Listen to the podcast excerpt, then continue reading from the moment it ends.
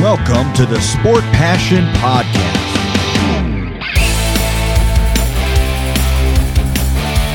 And here is your host, Lars Marendorf.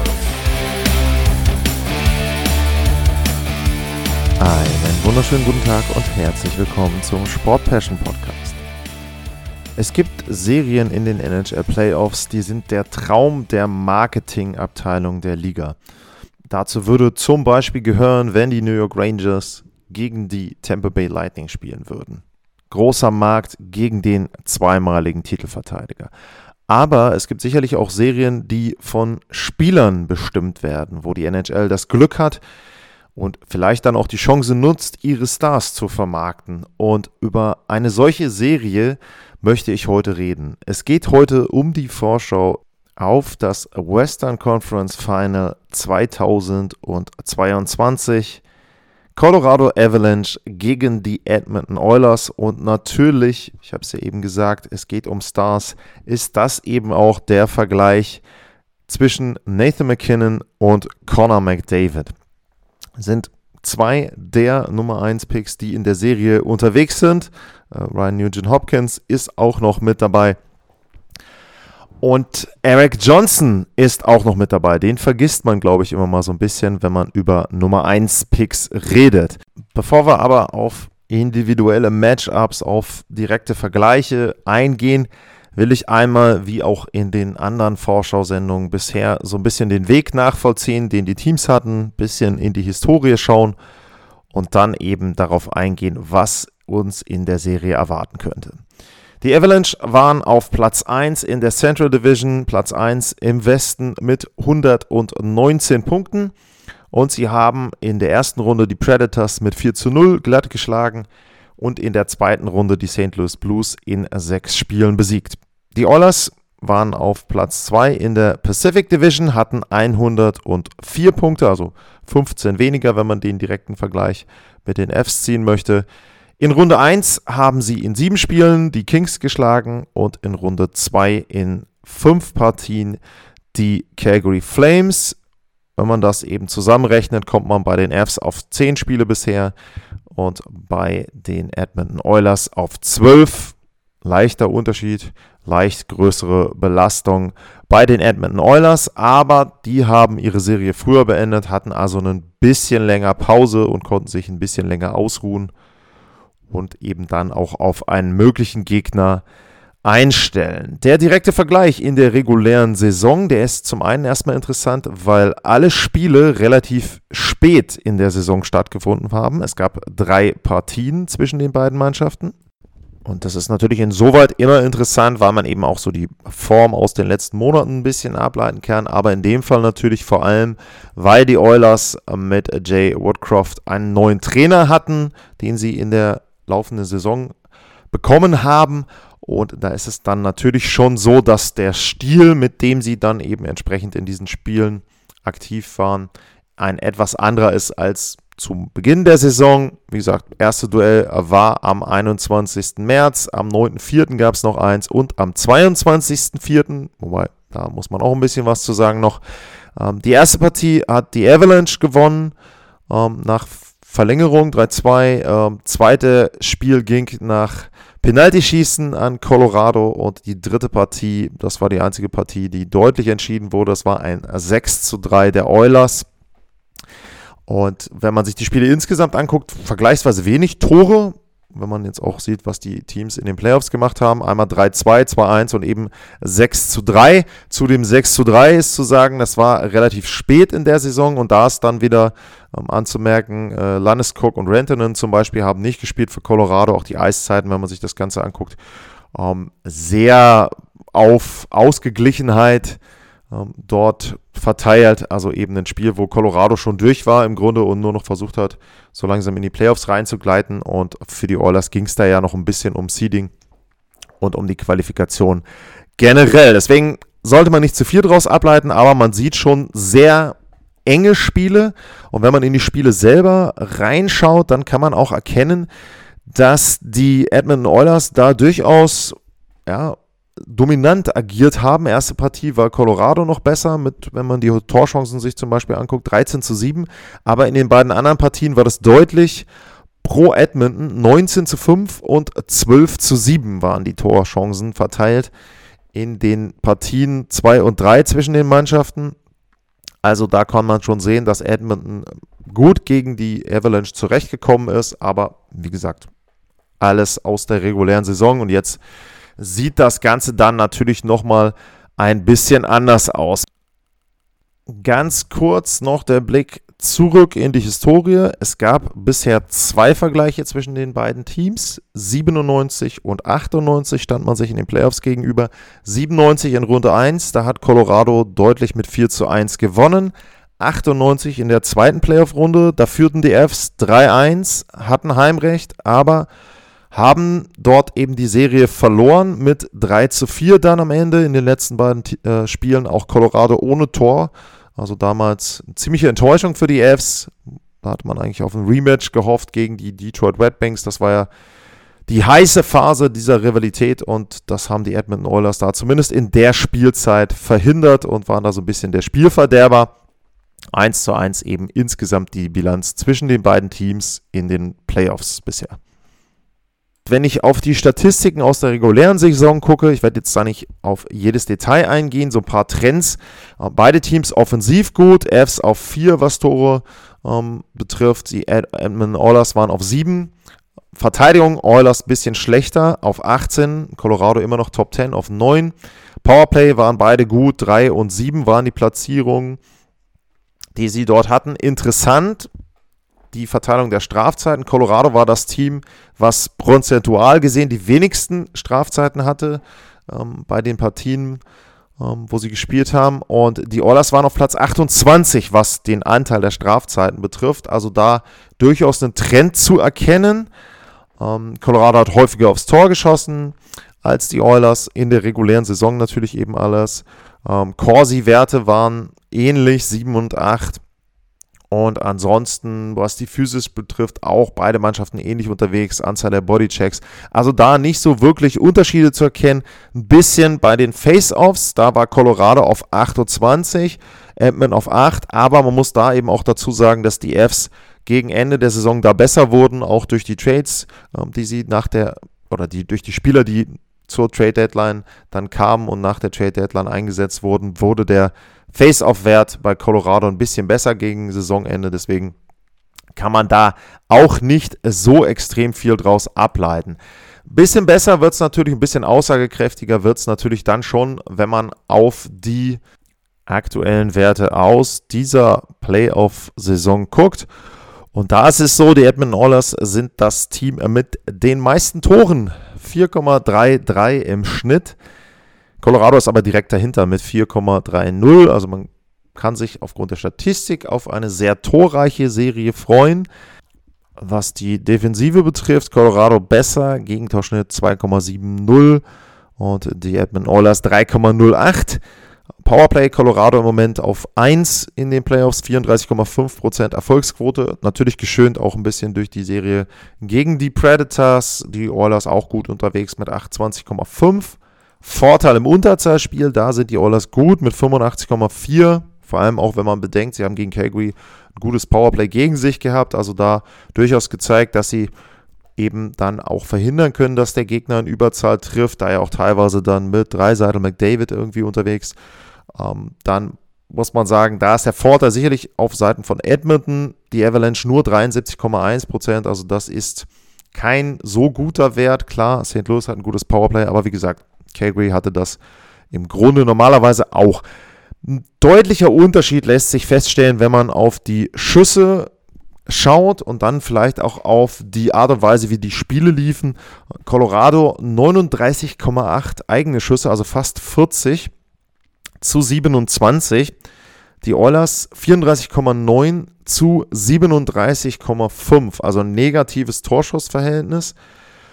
Und da muss man schon sagen, dass man da sehen kann, dass Colorado Spiele eher dominiert, eher auch im Drittel des Gegners stattfinden lässt, viel aufs Tor schießt, eben da auch dann entsprechend besser unterwegs ist. Und das ist natürlich etwas, wo die Oilers sich vielleicht ein bisschen darauf einstellen müssen, dass sie ein sehr, sehr komplettes Team bekommen. Ein Team, was eben auch durch die Bank bis nach unten hin offensiv tätig werden kann. Das haben sie so in der Form, glaube ich, jetzt mit den beiden Gegnern noch nicht gehabt. Kurz der Blick auf die Face-Offs. Klar, waren immer entsprechende Matchups, aber da ist es so, im Gegensatz zur regulären Saison ist da Colorado besser gewesen in den Playoffs. 49,5% gewonnen, 47,2%.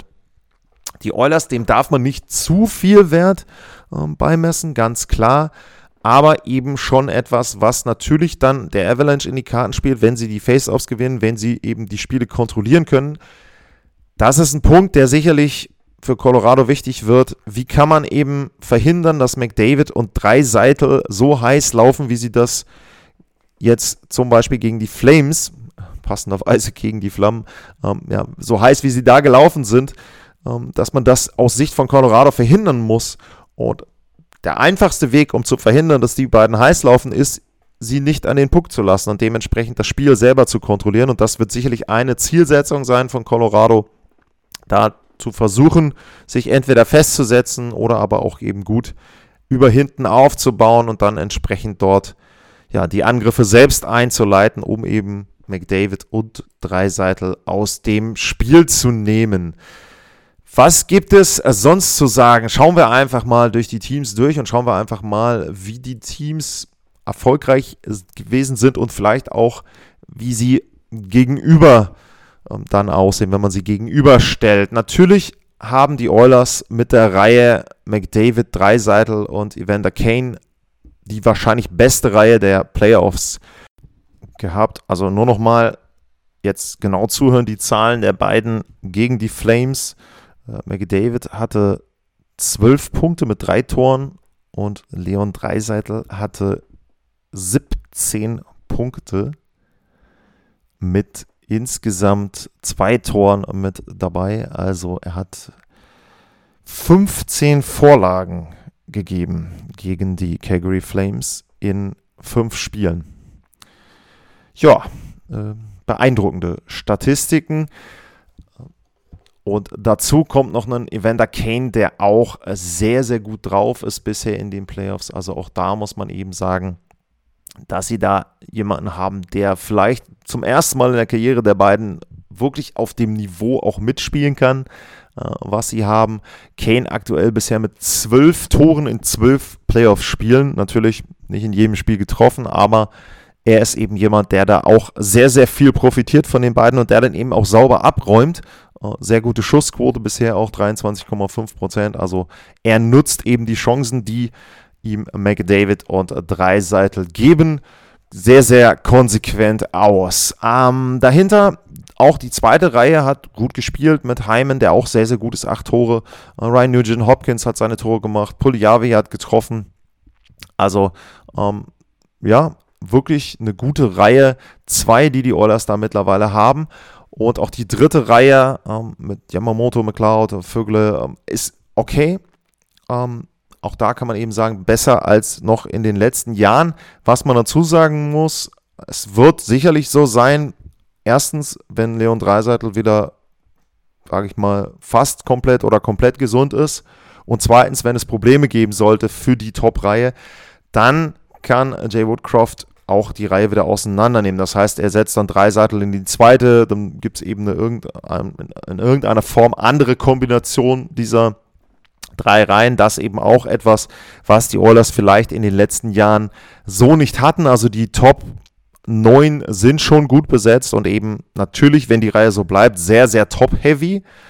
Äh, ganz klar, aber das ist eben dann auch eine Reihe, da haben auch die Fs mit ihrer ersten sehr, sehr guten Reihe nicht unbedingt eine Chance, da direkt eins zu eins zu sagen, okay, unsere Reihe ist genauso gut. Also ich würde schon sagen, die erste Reihe mit McDavid, Dreiseitel und Kane sticht da ein bisschen heraus. Aber natürlich müssen sich die Fs mit einer Reihe Landeskog, McKinnon und aktuell Arturi Lekkonen ähm, nicht verstecken.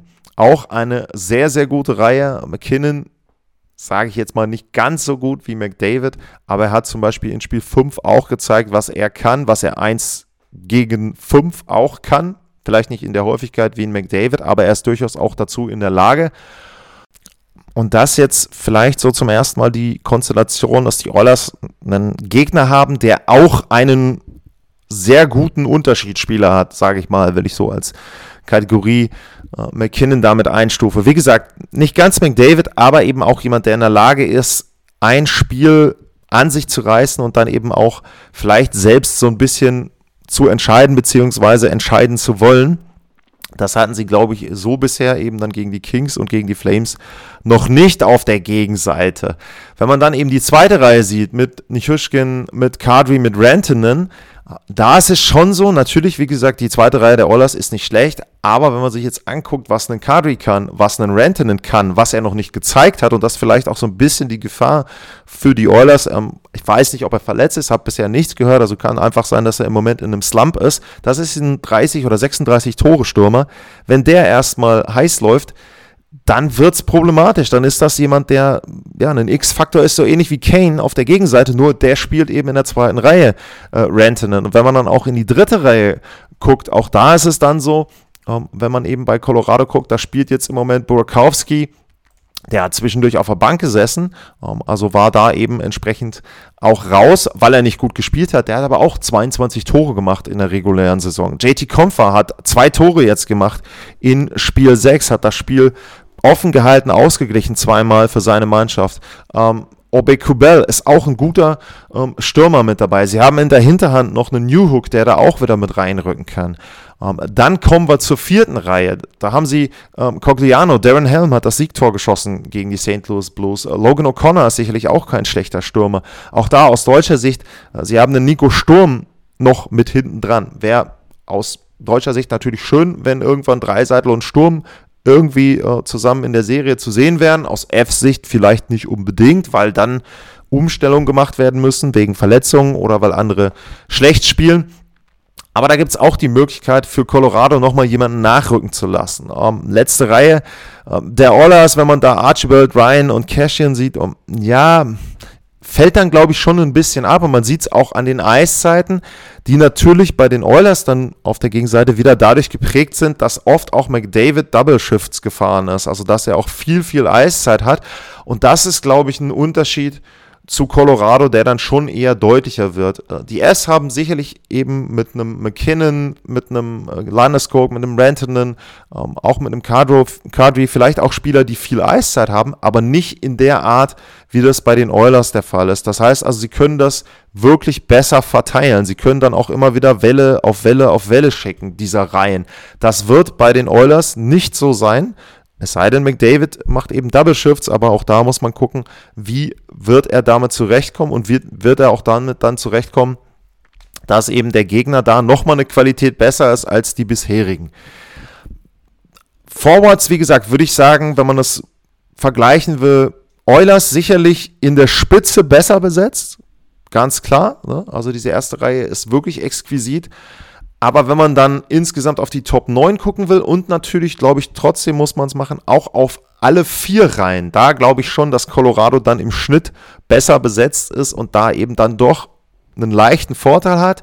Nur McDavid und Dreiseitel sind so eine Kombination und vor allem auch mit dem heiß gelaufenen Kane zusammen, dass die eben diesen Nachteil ausgleichen könnten. Also da ne, will ich keinen großen Vorteil Colorado sehen, eben ein bisschen tiefer, aber das ist auch sehr, sehr eng. Wo ich persönlich einen deutlichen Vorteil sehe, ist in der Defensive. Wenn man sich einfach die Verteidigerpaare anguckt, ähm, und ich habe das ja auch bei den Oilers schon des Öfteren gesagt, und das ist ja auch ein Thema schon seit Jahren dort, äh, dann sind sie einfach in der Verteidigung nicht so gut besetzt. Daniel Nurse wird bezahlt wie ein Nummer 1 Verteidiger, ist er für mich nicht. Tut mir leid, er ist für mich nicht in der Kategorie Nummer 1 Verteidiger oben mit dabei. Das ist kein Hetman, das ist kein Josie, das ist kein McCarthy's. Um, ähm, wir kommen gleich noch zu, zu den Jungs bei Colorado. Da gehört er nicht rein in die Reihe, was nicht heißen soll, dass er ein schlechter Verteidiger ist, aber eben Stufe drunter. CC, ja, Duncan Keys, Evan Bouchard, sicherlich gut gespielt, dafür, dass er so ein junger Spieler ist, aber das ist eben nicht das Niveau, was Colorado da hat. Kulak, Tyson Berry, Barry kennt die Avs, hat da mal gespielt. vielleicht ein Vorteil. Aber auch da muss man eben sagen, solide Verteidigung, gar keine Frage. Sie haben auch bisher in den Playoffs wirklich gut gespielt, besser als ich es gedacht hätte. Aber wenn du dann auf die Gegenseite guckst, wenn du dann eben guckst, allein dieses erste Verteidigerpaar, ähm, Devon Kale McCarr, das ist eines der besten Verteidigerpaare der NHL. Ganz einfach. Und nicht nur, offensiv, weil sie viel Offensive generieren können, weil sie Tore machen können. Makar aktuell Topscorer der Fs mit 13 Punkten. Tace hat vier Tore, vier Assists, also auch der sehr, sehr gut unterwegs bisher in den Playoffs. Sondern auch, weil sie defensiv gut stehen. Das unterschätzt man immer so ein bisschen bei Makar, vor allem, weil man natürlich nur diese flashy Goals sieht, weil man eben nur sieht, was er vorne kann. Aber er ist auch jemand, der defensiv sehr, sehr gut steht, der eben natürlich auch dadurch, dass er selber das Spiel kontrolliert und mitbestimmt, wieder verteidigt durch eigenen Puckbesitz beziehungsweise durch eigene Dominanz in dem Spiel. Das ist eben ein Punkt, ähm, wo Colorado wirklich besser ist. Ähm, dann Jack Johnson mit dabei, Josh Manson. Manson hatten sie geholt als eher physischen, defensiven Verteidiger. Ja, Jack Johnson ist so ein bisschen für mich vielleicht ein kleines Fragezeichen dahinter. Der hatte gegen St. Louis so seine Momente, nachdem Girard raus ist wegen der Verletzungen. Da ist er reingerückt in den Kader. Da hat er schon Momente gehabt, wo er ja, sich Puckverluste geleistet hat. Auch in Spiel 5 war das, meine ich, vor dem ähm, 2-1, glaube ich, wo dann das Break gefahren wurde. Da hat er sich eben nicht gut präsentiert. Das darf man sich natürlich gegen McDavid äh, und oder Dreiseitel nicht leisten. Ähm, deswegen ist das so ein kleiner Schwachpunkt für mich in der Verteidigung. Aber eben Manson mit dazu, der hat sich gut entwickelt, hat auch ein Siegtor in der Verlängerung geschossen schon in den Playoffs. Ähm, und auch hinten das dritte Verteidigerpaar, das ist vielleicht so ein bisschen ein X-Faktor. Äh, wir reden jetzt darüber, äh, Samuel Gerard ist nicht dabei, dafür ist Bo Byram dabei. Und der ist auch ein sehr, sehr guter Verteidiger, kann auch vielleicht nicht ganz so auf dem Niveau wie McCarr, aber kann auf jeden Fall auch Spiele mit übernehmen, zusammen mit Eric Johnson. Ähm, sehr, sehr erfahren, also eine tolle Kombination da, die die Fs haben. Und ich muss eben sagen, bei den Verteidigern deutlich für mich die Vorteile bei Colorado. Und das kann eben ein Punkt sein, der diese Serie dann eher in Richtung Avalanche kippen lässt. Natürlich, auch da wieder muss man mit einfügen, inwieweit wird das entscheidend sein, wenn eine McDavid, wenn ein Dreiseitel sich entfalten können. Aber das ist eben der Punkt, die Verteidigung von Colorado dominiert eben auch diese Spiele mit und sorgt eben auch dafür, dass die Fs ja dann entsprechend den Gegner nicht zum Angriff kommen lassen. Und das kann auch ein Punkt sein, der dann eben auf die Statistiken und auf die Leistungen von McDavid und von Dreiseitel dann entsprechend einen Einfluss hat. Also da, wie gesagt, Verteidigung würde ich eher den Vorteil sehen bei der Avalanche. Im Tor, ja. Im Tor muss ich sagen, hm, da, da ist es so, dass bei Colorado eher für mich größere Fragezeichen entstanden sind, als die, die ich bei den Oilers schon hatte. Das muss ich dann ähm, auch dazu sagen. Also Darcy Kemper ist in den Playoffs noch nicht so gut, wie er das in der regulären Saison war. Und wenn man sich da eben anguckt, auch wie er dann gegen die St. Louis Blues ähm, zum Schluss gespielt hat, dann war das sicherlich nicht unbedingt mutmachend. Also er hat neun Spiele, sechs Siege, ja, ganz klar, die Fs sind weitergekommen, aber Gegentorschnitt 2,44, Fangquote knapp über 90 Prozent, 90,04. Und ähm, vor allem, wenn man dann nachher guckt, auf die Advanced Metrics. Und wenn man dann eben guckt äh, und sieht da eben entsprechend zum Beispiel Goals saved above expected als Wert. Äh, das hatte ich ja schon als Fazit äh, nach der Serie gegen die St. Louis Blues. Dann taucht er weiter unten auf, nämlich mit minus 3,0. Und wenn man dann auf der Gegenseite sieht, Mike Smith mit 8,8, dann ist das schon erstmal ein Mismatch auf dem Papier. Jetzt muss man aber meiner Meinung nach auch da wieder dazu sagen, es waren bisher andere Gegner, die Edmonton hatte. Nichts gegen die Los Angeles Kings, die wirklich gut gespielt haben und die die Serie länger offen gehalten haben, als ich das erwartet hätte. Aber das lag vielleicht auch ein bisschen daran, dass die Oilers nicht gut gespielt haben und natürlich auch an dem einen oder anderen Fehler, speziell dann in Spiel 1 durch Mike Smith. Und ähm, da die Qualität jetzt gleichsetzen zu wollen mit Colorado, das würde ich nicht unbedingt machen. Da muss man auch sagen, auch Calgary war eine Mannschaft, finde ich, die ganz, ganz stark abgebaut hat, die schon Probleme hatte, gegen die Dallas Stars ihre Chancen zu nutzen, dort eben dann entsprechend auch ja, die Tore zu machen. Und das hat sich gegen Edmonton so ein bisschen weitergeführt. Und jetzt kommt eben Colorado, wobei man auch da natürlich dazu sagen muss, die Fs hatten für mich auch gegen St. Louis ein paar Momente, wo sie entsprechend auch in der Offensive noch nicht so gut waren. Also diese oder die Tore, die Colorado geschossen hat, die Tore im Schnitt, die sind natürlich auch geprägt durch diese sieben Tore-Spiele gegen die Nashville Predators. Also da eben ein bisschen, ja, den Schnitt verfälscht, würde ich mal sagen. Ähm, ich habe aber erwähnt, Colorado hat einfach durch die Bank mehr torgefährliche Spieler. Und das ist eben nicht nur der Fall in der Offensive, sondern speziell auch durch diese gefährlichen Verteidiger, McCarr, Taves, äh, Johnson, die haben beide getroffen. Manson, wie gesagt, ein Tor gemacht. Ähm, Bo Byram traue ich auch zu, dass der auch Tore machen kann. Das wird was ganz anderes sein an Offensive, was auf die Oilers dort zukommt und speziell auch auf Mike Smith als bisher. Also da, wie gesagt, das kompletteste Team, was sie bisher sehen.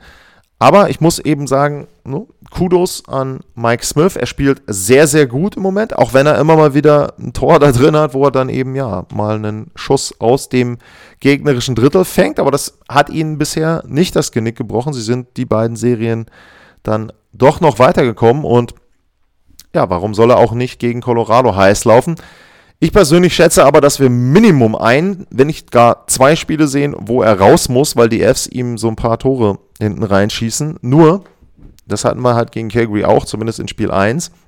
Und danach hat er sich gefangen. Also ich glaube, es wird einfach entscheidend sein für die Edmonton Oilers, wie Mike Smith auf viele Gegentore reagiert ähm, und ob er da entsprechend sich dann fangen kann und dort entsprechend dann in der nächsten Partie wieder auf Höhe des Geschehens ist und natürlich dann eben auch äh, wie Koskinen, wenn er denn reinkommt, auch da vielleicht so ein Spiel dann durchaus nochmal offen halten kann. Auf der Gegenseite die Fs, also Darcy Kemper muss sich steigern, ähm, gar keine Frage.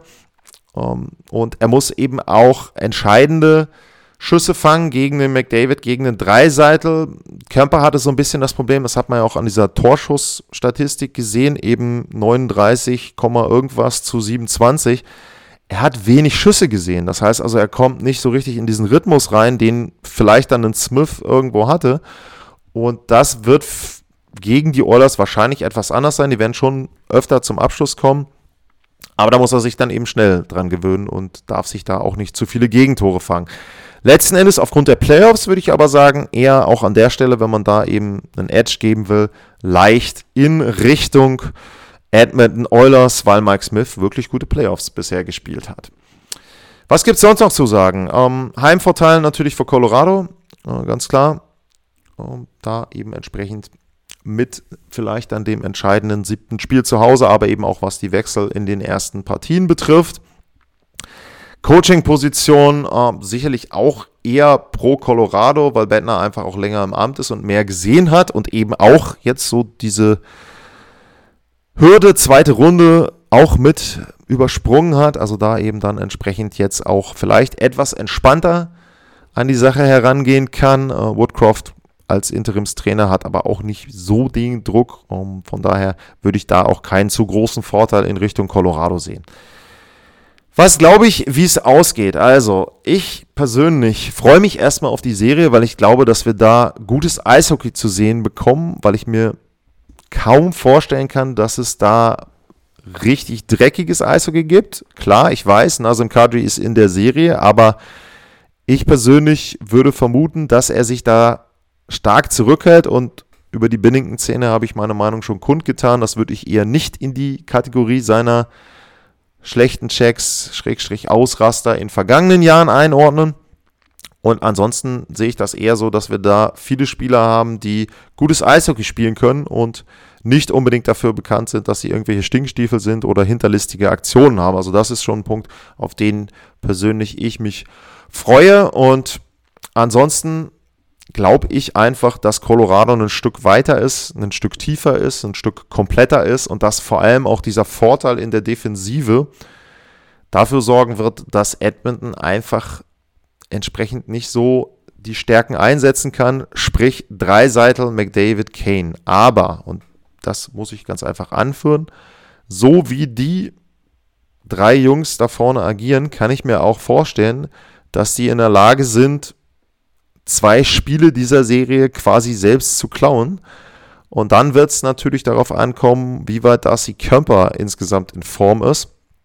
Also ich glaube schon, es wird eng werden. Es wird sicherlich vielleicht das ein oder andere Spiel geben, was relativ eindeutig für ein Team laufen wird. Aber ich glaube trotzdem, dass wir da Minimum sechs Spiele sehen werden.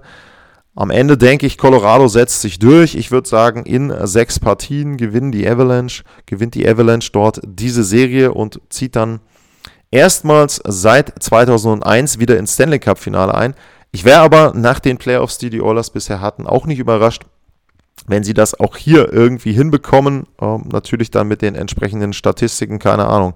Ich sage jetzt mal 20 Punkte mindestens für einen von Dreiseitel oder McDavid plus 6, 7 Tore von Kane, äh, dann ist es natürlich möglich.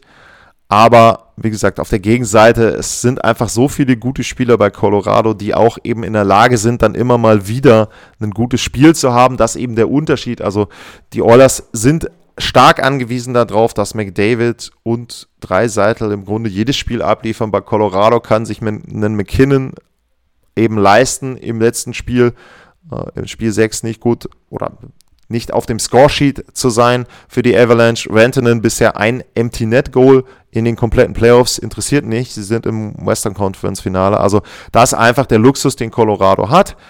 Und sie haben, glaube ich, auch nochmal die Möglichkeit, hatte ich ja auch schon erwähnt, einen Newhook, einen Sturm, auch in der Verteidigung, ähm, dass sie da eben äh, mit McDermott oder Murray nochmal ein bisschen nachjustieren können. Das ist, glaube ich, für mich ein großer Vorteil, den die Avalanche hat und den Edmonton so in der Form meiner Meinung nach nicht hat.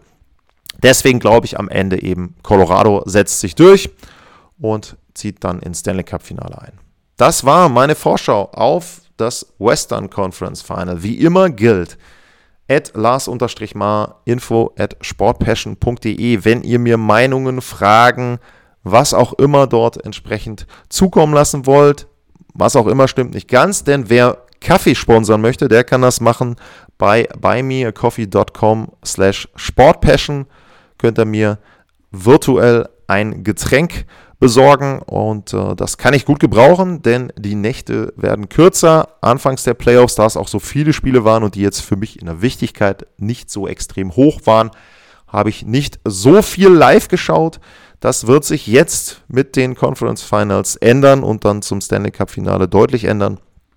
Und dementsprechend brauche ich da nachts auch so ein bisschen Koffein. Wie gesagt, wenn ihr da unterstützen wollt, bei mir coffee.com slash sportpassion. Ansonsten gilt wie immer, vielen, vielen Dank fürs Zuhören. Wenn euch der Podcast gefällt, abonniert ihn, teilt ihn, bewertet ihn auf den Seiten, wo ihr ihn abonniert. Und ansonsten bleibt gesund, schaut euch Spiel 7 an zwischen den Rangers und den Hurricanes. Da ist der Osten noch nicht finalisiert. Da steht noch aus, wer gegen Tampa Bay spielt. Und das hören wir in der nächsten Sendung. Bis dahin. Tschüss.